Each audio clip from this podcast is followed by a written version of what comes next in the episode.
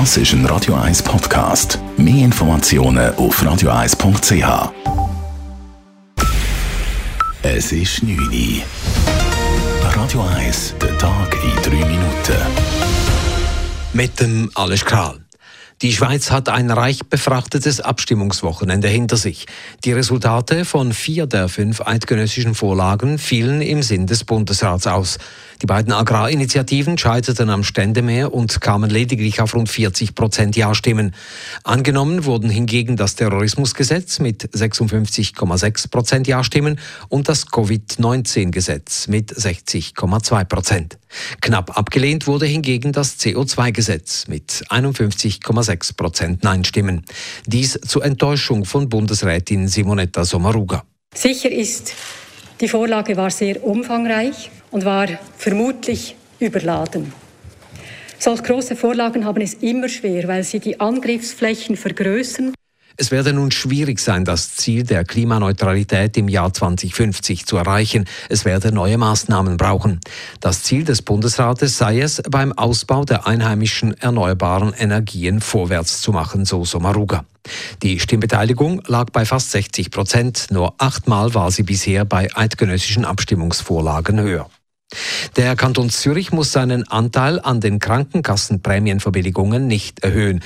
Die Volksinitiative Raus aus der Prämienfalle der Mittepartei wurde klar abgelehnt. Sie wollte, dass der Kantonsanteil an den Prämienverbilligungen auf das Niveau des Bundesanteils erhöht wird. Ebenfalls ein klares Nein gab es bei der Volksinitiative Mehr Geld für Familien. Diese wollte eine Erhöhung der Kinderzulagen um 50 Prozent. Klar angenommen wurde hingegen das Geldspielgesetz. Es muss an das entsprechende Bundesgesetz angepasst werden. Damit wird unter anderem das Verbot für Geldspielautomaten in Restaurants oder Bars aus dem Jahr 1994 wieder aufgehoben. In der Stadt Zürich wurden die drei Vorlagen klar gut geheißen. So wird es für 28 Millionen Franken einen Velotunnel unter dem Zürcher Hauptbahnhof geben. Der ursprünglich für Autos vorgesehene Tunnel wird ausgebaut und soll 2024 in Betrieb gehen. Die Stadt will damit eine sichere und schnelle Veloverbindung zwischen den Kreisen 4 und 5 schaffen. Klare Zustimmung gab es auch zu einem Kredit von 200 Millionen Franken für den Ausbau der erneuerbaren Energien und zur neuen Gemeindeordnung der Stadt Zürich. Im Kanton Jura wird die Lohngleichheit zwischen Mann und Frau gesetzlich verankert. Die entsprechende kantonale Lohngleichheitsinitiative ist mit über 88 Prozent klar angenommen worden. Nun muss die Regierung des Kantons Jura mit konkreten Maßnahmen eingreifen, um Lohnlücken zu schließen. Basel-Stadt führt als erster Kanton einen gesetzlich verankerten generellen Mindestlohn ein. Dieser soll 21 Franken pro Stunde betragen. Und im Kanton Tessin wird ehemaligen Regierungsmitgliedern die lebenslängliche Pension gestrichen. Novak Djokovic holt an den French Open in Paris seinen 19. Grand Slam-Titel. Die Weltnummer 1 aus Serbien schlug den Griechen Stefanos Tsitsipas im Finale in Roland Garros in fünf Sätzen.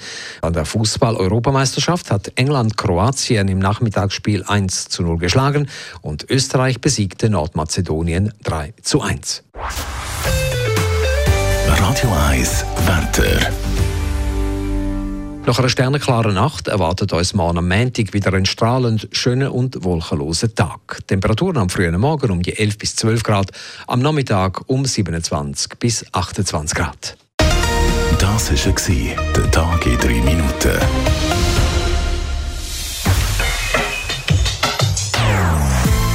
Non-Stop Music auf Radio 1.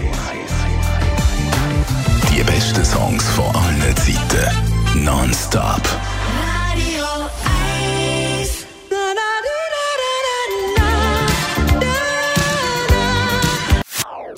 Das ist ein Radio 1 Podcast. Mehr Informationen auf radio1.ch.